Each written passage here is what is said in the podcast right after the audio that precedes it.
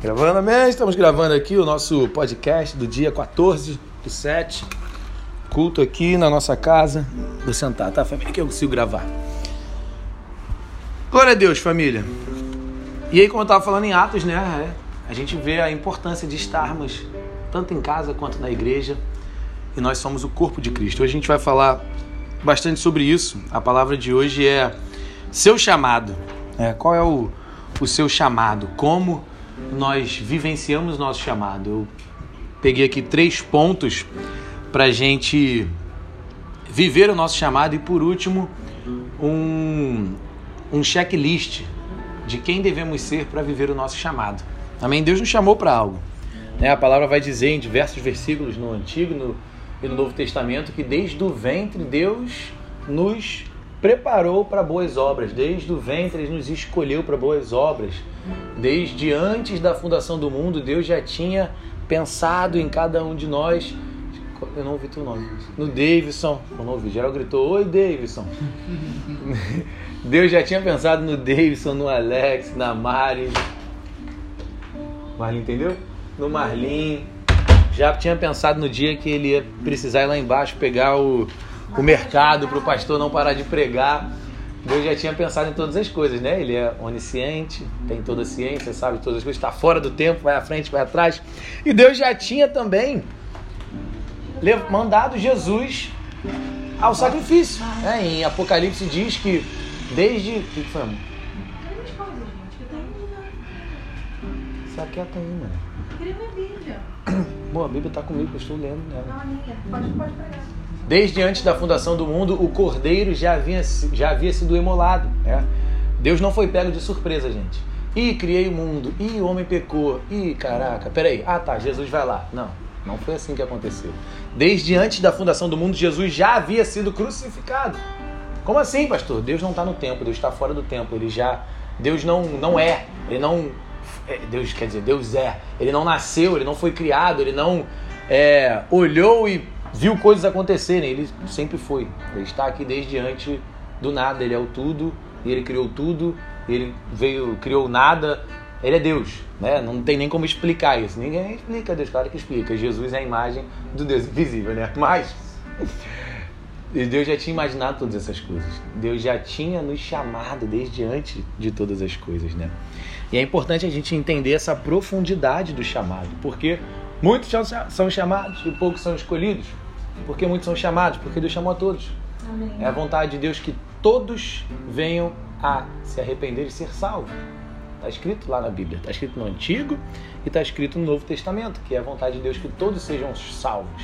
Porém, é uma responsabilidade do ser humano. Você é chamado. Mari, vem cá. Olha lá, ela não quis levantar para vir, aí acontece isso. Mas é a responsabilidade nossa, né? Você é chamado. Poucos são escolhidos, porque poucos se levantam, creem e dos que creem, poucos se levantam e colocam a mão no caderninho, vulgo arado, brincando, no arado, vulgo caderninho. Poucos colocam a mão naquilo do que Deus os chamou para fazer. E é o que vamos falar sobre isso hoje. E o primeiro ponto para o chamado é o comprometimento. né? É, vocês estão comigo há muito tempo já devem ter escutado eu falar sobre isso. Férias? Tá cansado? Jesus, imagina se Jesus tivesse cansado e parado um pouquinho quando ele estava carregando a tua cruz, meu irmão. Imagina, né? Jesus era comprometido com a missão. A Bíblia vai dizer que ele obedeceu até a morte, morte de cruz. Recebeu uma missão e foi até o final dela.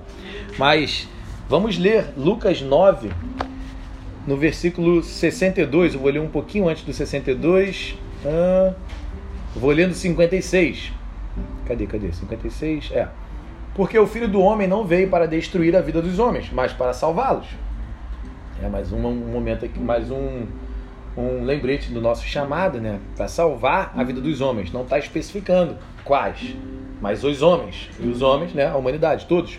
E eles foram para outra aldeia. 57. Aconteceu que indo pelo caminho, um certo homem lhe disse: Senhor, eu desejo te seguir para onde quer que tu fores. Né? Muitos são chamados, mas poucos são escolhidos. E Jesus lhe disse: As raposas têm covas, as aves do céu têm ninhos, mas o filho do homem não tem onde reclinar a sua cabeça. Você quer me seguir? O negócio é complexo, tem trabalho duro. Não é brincadeirinha, não. E ele disse a outro: Segue-me. Mas ele disse: Senhor, permita-me primeiro ir, permita-me ir primeiro enterrar meu pai. Jesus lhe disse: Deixa que os mortos enterrem seus mortos, mas tu, mas vai tu e prega o reino de Deus. E outro também disse: Senhor, eu desejo te seguir, mas deixa-me primeiro despedir-me dos que estão em minha casa. Já voltou, maninho. Rapidinho. Essas sacolinhas são muito bonitas do Corn Shop. Ah tá, ele. É, Senhor, quero te seguir, mas deixe-me primeiro despedir-me dos que estão na minha casa. E Jesus lhe disse: Nenhum homem, tendo posto a mão no arado e olhando para trás, é apto para o reino de Deus. É, aqui nós estamos falando sobre comprometimento. No momento em que você se compromete com Cristo, você está comprometido com Cristo. E acabou. Tem diversos versículos, mas eu peguei esse daqui e quero falar ainda um pouco de Lucas, algo que eu estava lendo hoje de manhã em Lucas. Mas o comprometimento é uma exigência do chamado divino. Não dá para ir, ah, legal, ir para a igreja, né?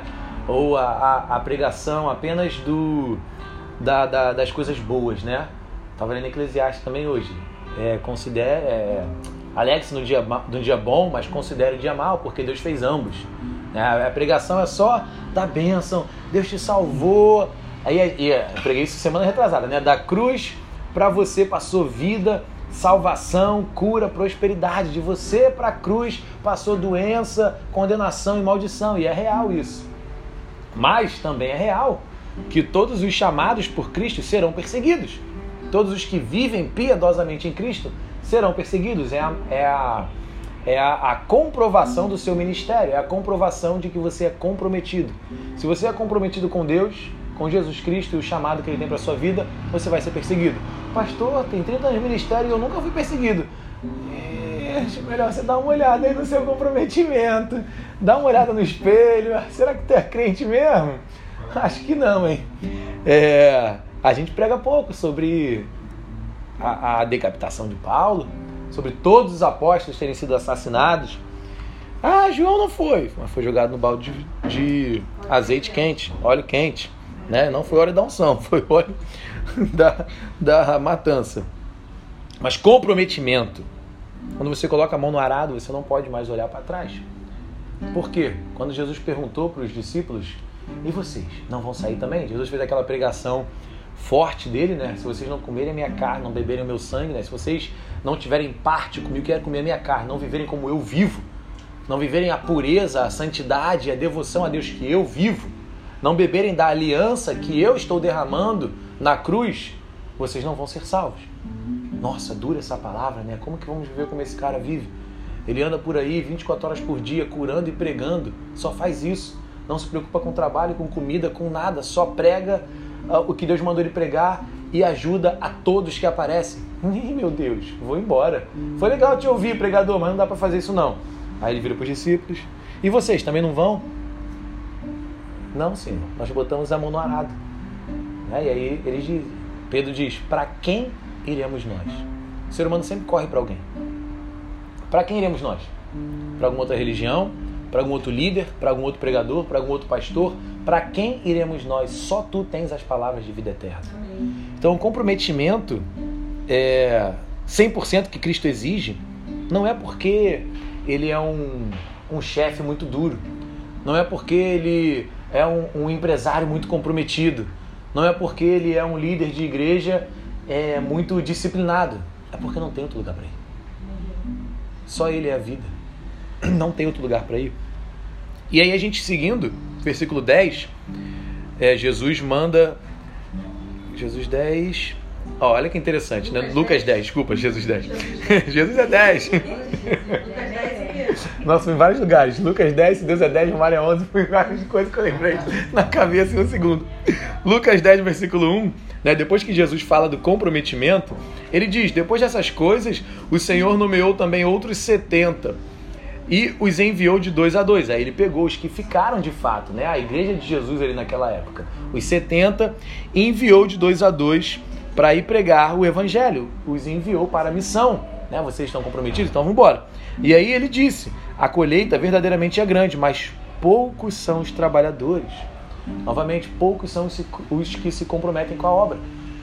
É impressionante que a gente se compromete com tudo. Se compromete com estudo, se compromete com trabalho, se compromete com dieta, se compromete com namoradinha, se compromete com esposa, se compromete com filhos, com família, com pai, mãe, com amigo, com amiga. Quanta gente vai pro buraco porque tá comprometido com amigo. Caraca, não vou morrer junto, tô contigo, irmão. Vamos juntar, apanha junto. Eu já apanhei junto que estava comprometido com amigo. Já bati junto que estava comprometido com amigo.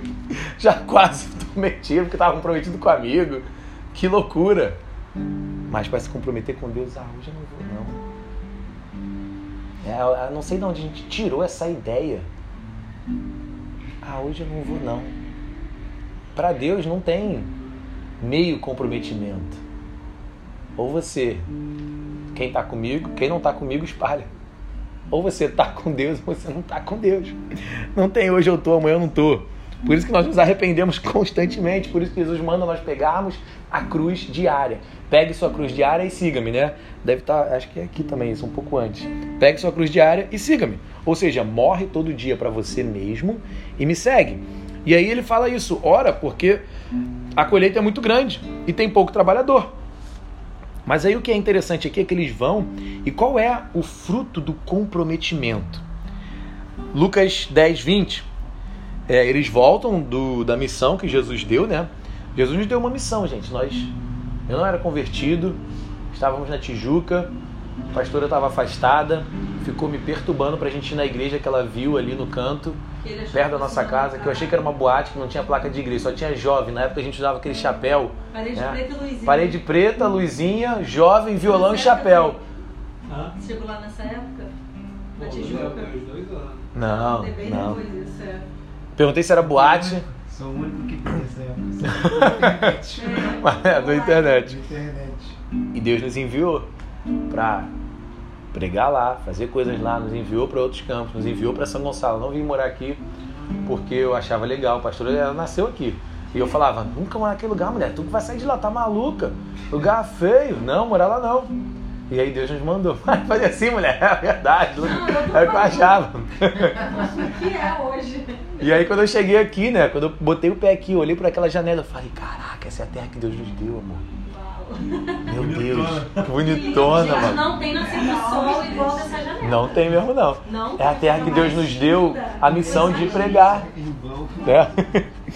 E aí, qual é o fruto, gente, dessa missão? Eles voltam da missão, animados. Caraca, a gente pregou, geral aceitou Jesus e o grupo ficou cheião, a galera foi curada, o demônio foi expulso. Jesus fala: Mas não vos alegreis por isto, de que os espíritos se sujeitem a vós, se sujeitam a vós mas alegrai-vos antes, porque vossos nomes estão escritos nos céus. Aleluia. Não se compromete com Deus não para ver o dia do juízo. Peraí! Ih, fulano de tal! Tá aqui não o nome dele, maluco. Caraca! E amigo, vai para aquele canto ali. Aonde, pai? Fogo e ranger de dente. Por quê? Eu te chamei. Você não quis botar o nome no livro? Esse é o fruto do comprometimento. Amém? Comprometimento? Segundo ponto, consistência. É aquele que se compromete precisa ser consistente. É, o sucesso ama velocidade. Seja rápido em se arrepender. O crente é rápido em se arrepender, rápido em perdoar e rápido em se perdoar. É rápido em se arrepender, ou seja, pedir perdão para Deus, para as pessoas, por que é que você tenha feito. Rápido em perceber algo que aconteceu com ele Sucesso é uma velocidade.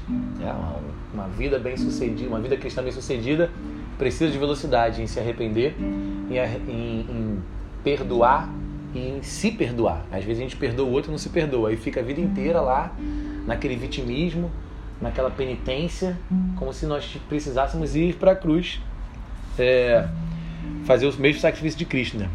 Mas a, a, a riqueza, a abundância, né? a, a plenitude de uma vida bem-sucedida é com a constância. A constância é que vai produzir essa plenitude. E abra comigo aí em 1 Coríntios 9,16.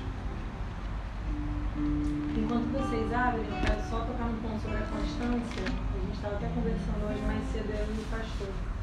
A constância, ela está muito relacionada à substância depositada nela, né? Como que eu vou ser consistente em algo? Quando você pensa em consistência de algo, pensa numa numa receita de bolo, né? Receita de algo que precisa estar consistente. O que que esse, essa receita precisa? Ela precisa de substâncias colocadas ali para que ela fique Quais num ponto certo. que dão consistência? Exatamente. Então, assim, para eu ter algo consistente, eu preciso estar injetando ali substância. Então, o que a gente faz nesse grupo, o que nós fazemos na igreja, o que nós fazemos no privado, o que a gente tem feito é, dia após dia, né? Tanto no grupo quanto no individual com vocês, é injetar substância, é acrescentar substância. Então, existe algo que depende de nós para vocês e que nós temos feito, que é injetar substância. E essa substância vai gerar consistência. Você vai falar sobre perseverança? E aí depois eu falo sobre o outro ponto de perseverança. Muito bom. substância. E o que fazemos com essa substância, né? Qual é o, o grande segredo da consistência? 1 Coríntios 9,16. Porque embora eu anuncie, eu anuncio o evangelho, não tenho de que me gloriar, pois essa necessidade é colocada sobre mim. Sim, ai de mim se eu não pregar o evangelho. Por que, que somos consistentes em todos os dias ir trabalhar e não somos consistentes às vezes com as disciplinas espirituais? Porque vemos o trabalho como uma necessidade vital para a nossa vida e as disciplinas espirituais como uma sugestão ou como algo que é, sugestão, algo opcional. Quando que eu consegui ler a Bíblia todos os dias? Né? Em 2017 eu fiz um, um pacto comigo mesmo, né? com a minha mente. Eu só como comida depois de comer o alimento espiritual. Eu associei a rotina de ler a Bíblia a uma necessidade vital para mim. É como se só faço xixi depois de ler a Bíblia. Ai meu Deus, estou me mijando. Vai ler a Bíblia. Eu só como depois de ler a Bíblia. Se tornou ai de mim se eu não ler. Vou morrer de fome. Ai de mim se eu não pregar. A gente estava tendo uma aula com, com os pastores ontem, pastores escovinos, uma aula de plantadores, né? E a pastora estava falando sobre isso, sobre é, manter a constância em, em crescimento, em crescer, né? E eu estava pensando sobre esse ponto, obrigado. Para mim, pelo menos na minha percepção, e aí o apóstolo Paulo corrobora com isso, é muito mais fácil eu me manter crescendo do que quem não tem a necessidade de pregar. Toda semana eu tenho que pregar aqui, toda semana talvez eu pregue no domingo. Quando a gente abre a igreja aqui, toda semana nós vamos pregar, quinta, domingo, sexta, semanalmente. Então eu tenho que estar é minha necessidade de estudar. Ai de mim se eu não estudar. O que, eu vou falar quando eu chegar aqui? O que, eu vou falar quando vocês vierem? O que, que eu vou falar quando vocês vierem buscar uma palavra de Deus através da minha vida? É, ai de mim se eu não estudar. Então, puxe dessa substância e se coloque nesse local de que é uma necessidade da sua vida viver o chamado que Deus te deu. É, cumprir a vontade que Ele tem para você. E último ponto, perseverança. Vamos ler Hebreus 12, 1.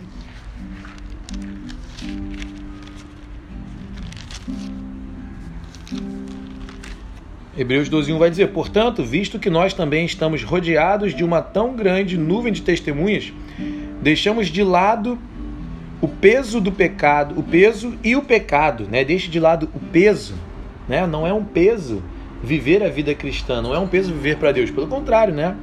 É, é, o fa, é, é a vida que nos liberta. E o pecado, que, que tão de perto nos rodeia. E corramos, aqui está dizendo com paciência, mas em outras traduções dizem, e corramos com perseverança a corrida que está proposta diante de nós.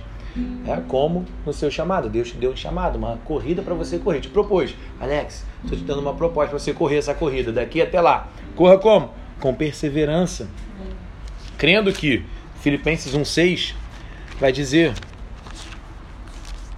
Filipenses 1,6 Sendo confiante nisto mesmo, que aquele que começou a boa obra em vós é realizará, a realizará até o dia de Jesus Cristo. Então corra a sua corrida perseverante, crendo que Deus que começou essa obra vai realizar ela até o final. Não vai parar o que ele começou. Quer falar de perseverança, amor? É, eu quero ler para 6. O que significa perseverança? Um dicionário. Perseverança é uma qualidade daquele que persiste, que tem consistência nas suas ações e não desiste diante das dificuldades. Perseverar é conquistar seus objetivos devido ao fato de manter-se firme e fiel às suas, ide às suas ideias ou ideais e propósitos. E quando a gente coloca isso para a nossa realidade cristã, né, persistir é literalmente não ser parado por circunstâncias. Quantas nós temos, né? Quantas coisas acontecem para nos fazer desistir. Mas diz que perseverança está ligado à constância nas suas ações.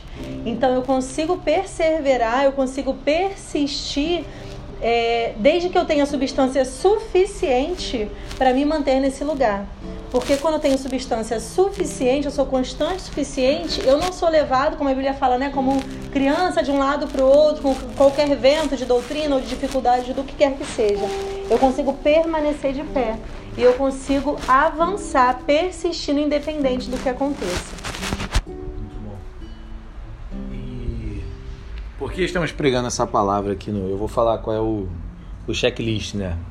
Do chamado, do nosso caráter no chamado. Por que, que a gente está pregando esse tipo de palavra, né? De, de seu chamado, de consistência, de perseverança. É um, uma, um estilo de palavra que a gente prega muito na nossa igreja. Não só uma, uma palavra de conforto ou sempre apenas, única e exclusivamente evangelística ali naquela, naquela base rasa, porque todos fomos chamados para algo, né? E porque esse grupo ele tem um propósito específico, né? Esse encontro aqui em casa, a gente chama de grupo, né? A, a palavra, mas é essa, esse encontro na nossa casa ele tem um propósito de montar a igreja. Uhum. Ele tem um propósito de começar assim, né? Eu mandei um áudio hoje para vocês, né? Marlinho mandou bem, eu mandei lá. Chame, convidem pessoas, né? Marlinho convidou dois aí, ó. Se você cada um aqui chamar cinco pessoas, provavelmente uma. Aí, Mari.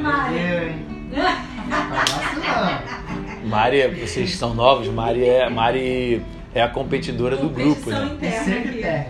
E aí o Marlinho, Marlinho fica só perturbando ela com a competição, né?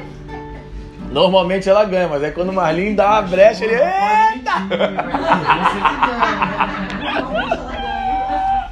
Ela é crossfiteira, né? Muito bom.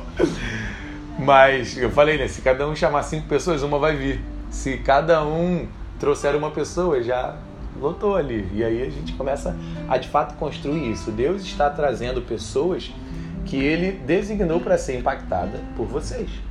É, tem pessoas que eu não vou impactar, que pastora não vai impactar, uhum. que Deus designou para vocês. Por quê? Porque eu e pastora estamos há três anos orando pelos trabalhadores. Amém.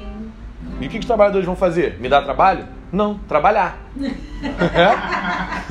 é? Tanto faz parte, às vezes, trabalhar. Não, o trabalho é trabalhoso, mas o trabalhador trabalha. Então, se você é trabalhador, Deus te deu um trabalho. E o seu trabalho não é meu trabalho. É isso. Então, as pessoas que é para você trabalhar, não é para mim. Uhum. Não é para a pastora. Então, nós é, puxamos esse, esse ensino para que vocês entrem nesse lugar também e, e, recebam essa substância que dá constância, consistência e perseverança.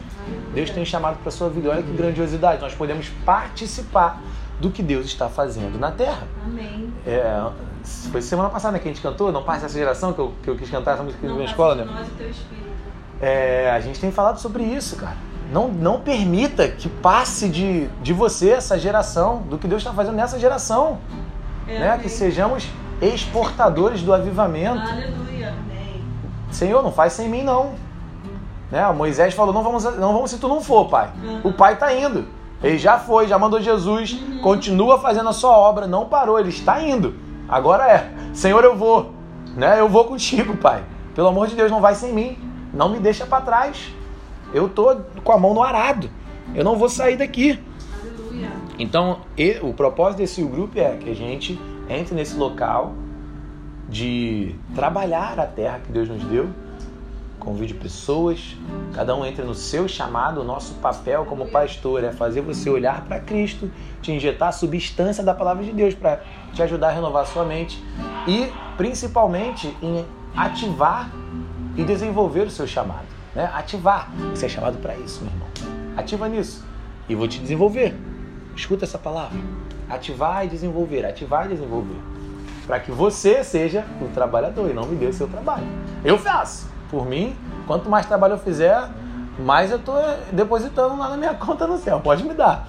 E daí, ó, Jesus falou que quem der um copo d'água gelada ao pequenino do discípulo não vai perder sua recompensa. Não quer o teu? Me dá. Que eu quero. E aí qual é o checklist? Não é não, Marlinho? Não, falando aqui que eu servi refrigerante pra ele. Aí, ó. Viu? É, né? Deus tá vendo. Aí, ó. Deus tá vendo. Agora eu não sei se ele tá falando a boa dele, né? Que ele serviu, eu sei que tá chamando de pequenino. Jesus falou que quem der um copo d'água pra um dos pequeninos quer servir pra esse pequenino aqui. Né? Desse tamanho. Café, não- café tu não serviu. Mas o checklist do que devemos buscar, né? Então é, não tem tanta complexidade. Busque o caráter de Cristo. Se nós busquemos, nós buscarmos o caráter de Cristo, nós seremos igual a Cristo, né? igual a Ele. E se formos igual a Ele, seremos obedientes ao chamado, teremos a compaixão pelo perdido e a devoção plena pelo Pai. E aí o apóstolo Paulo manda essa carta para Timóteo, 1 Timóteo 3, e diz: Esta é uma palavra fiel. Se um homem deseja o ofício de bispo, né, eu vou trazer aqui para todos nós, para as mulheres que tem aqui também, mas ele mandou aqui para um homem. Né? Então, homens, acordem, né? E precisamos despertar e ativar homens na nossa geração. Temos uma geração sem homens. Né? Os homens que tem não são homens, os que são homens não são másculos, os que são másculos estão omissos e escondidos. Então precisamos ativar homens, precisam se levantar como homens, com a testosterona que Deus te deu, com a biologia que Deus te deu, com o chamado espiritual para o homem macho na terra, né? Amém. Macho e fêmea. Pode crer. Pode Pode crer. crer, não pode crer. O, o macho tem um papel, um chamado espiritual global para os machos, né? Assim como a fêmea. Mas vamos falar para todos que estão aqui. O ofício do bispo, né? O bispo é aquele que serve na igreja. Boa obra deseja. É bom desejar isso. E aí vem, o bispo deve ser irrepreensível, marido de uma só esposa, vigilante, sóbrio, de bom comportamento, hospitaleiro, apto para ensinar, não dado ao vinho, não espancador, não cobiçoso de lucro imundo, mas paciente, não contencioso, não avarento, que governe bem a sua própria casa, tendo seus filhos em sujeição, que é, como toda a seriedade, porque se o homem não sabe governar sua própria casa, como cuidará da igreja de Deus? Nenhum principiante, para que não se ensoberbeça com o orgulho, não caia na condenação do diabo, né? A condenação do diabo foi o orgulho. Além disso, ele também deve ser bom testemunho dos que estão de fora, deve ter bom testemunho dos que estão de fora, para que não caia no descrédito e no laço do diabo. E aí ele vem da mesma forma, vai falando para todo mundo a mesma coisa. E aí a reflexão de hoje, né? Toda semana a gente prega uma breve palavra e traz algumas reflexões para você levar para casa e refletir sobre isso. A reflexão de hoje é se alguém perguntar para os mais próximos de você, né? Se você tiver uma conversa é, íntima com a pastora e perguntar, pastora, como é que é o pastor Zé?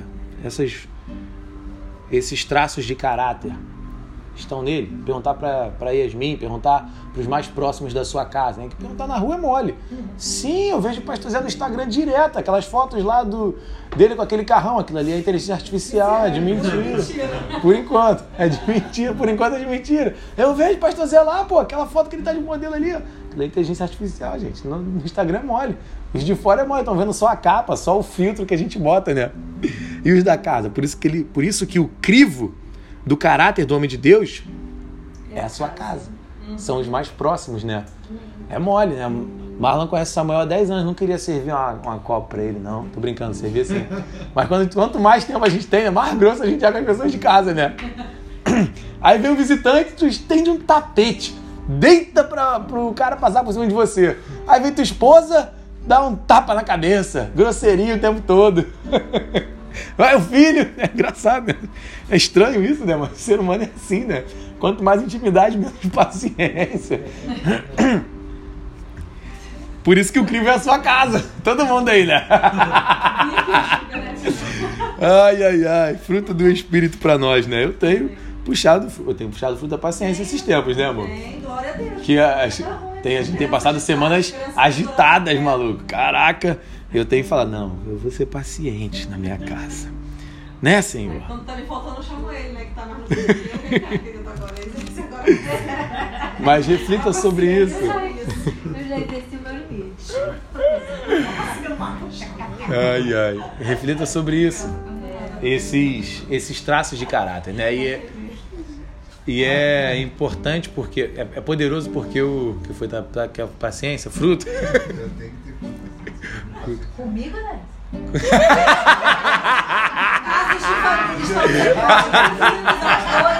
Comigo, Alex. Logo, logo tu, Brutus. Não, ele tá dizendo que ele não Já mostrei que é assim, cara. Dá logo um golpe. Dá logo um golpe. Vem cá que eu vou te ensinar. Pá! Mas agora na nossa nova prática, né? Receba o Espírito Santo. Pá, tapa na cara. Ih, Alex, tu também, ó. Vamos, vamos rolar aqui. Ih, vai ter uma luvinha hoje. Não, lu- luvinha é boxe, né? Mas reflita nisso. E nos traços de caráter que é exigido para o homem de Deus, que está aqui na palavra, né? Apenas uma coisa é, é habilidade e que é, aprendi e que é aprendível, ensinável, apto a ensinar. O resto tudo é caráter.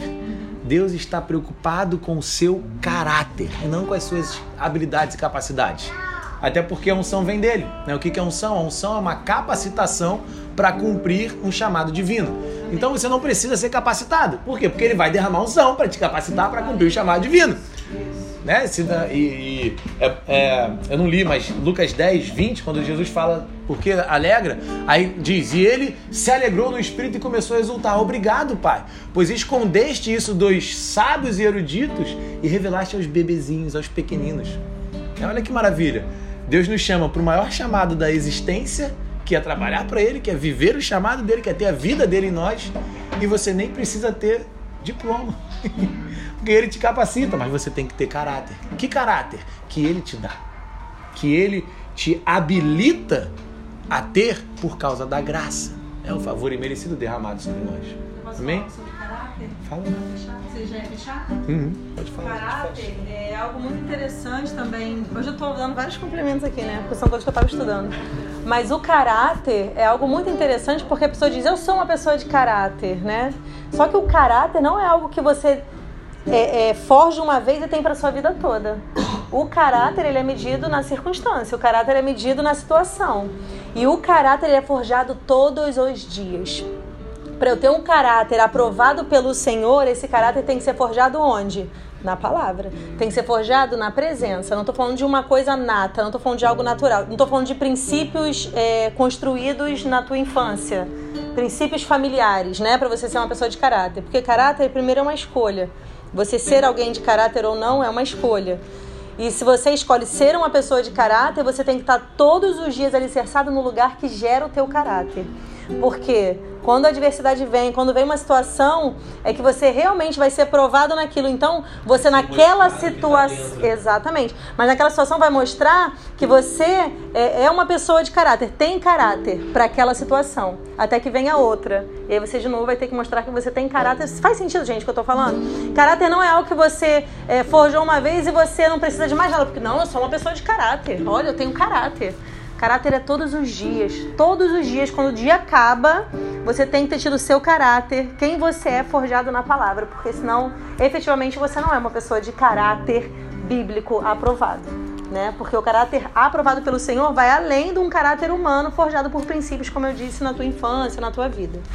É isso. É muito bom, porque o, caráter, né, são, são traços que vão sendo construídos em nós ao longo do tempo, né? Ao longo da vida. É, ao é, ao longo do tempo, né? E cientificamente dizendo, até sete anos o seu caráter é formado. E aí que é interessante, porque quando nós aceitamos Jesus, a gente vai desconstruir tudo. Por isso que temos que nascer de novo, né? Porque o seu caráter foi formado, é... É um caráter é Foi- traço psicológico. É, então, ele, ele foi formado de maneira, entre aspas, aleatória. Você pegou um pouco do que você viveu com seu pai, com sua mãe, com as pessoas mais próximas, com a escola. Você pegou um pouco do que você ouviu e você pegou um pouco do que você viu e aquilo foi injetando em você coisas que você viu na TV, você viu nos desenhos e até sete anos aquilo se forma. Você é uma esponja e aquilo vai sugando e você se forma. E aí, o problema do, do, do caráter aleatório e humano é que ele não é baseado na moralidade de Deus, não é baseado no caráter de Deus. E o caráter do ser humano é volátil. Ah, ontem era errado roubar, hoje é certo roubar. Ontem era errado fazer isso, hoje é certo fazer isso. É volátil, né? Ele muda. Só que Deus não muda como sombra de variação. Deus não mente. O caráter dele é o mesmo antes, hoje e amanhã. Né? Ontem, hoje e amanhã. Então por isso que o nosso caráter tem que ser formado na palavra. Por isso que essa, esses traços aqui são os exigidos para o crente, o caráter do crente. Amém, família? Amém. Vamos ficar de pé? Hoje vocês botaram esse sofá aí, a galera ficou afundada no sofá assim, ó. Normalmente. Meu Deus! É uma cadeira um pouquinho mais dura. Show.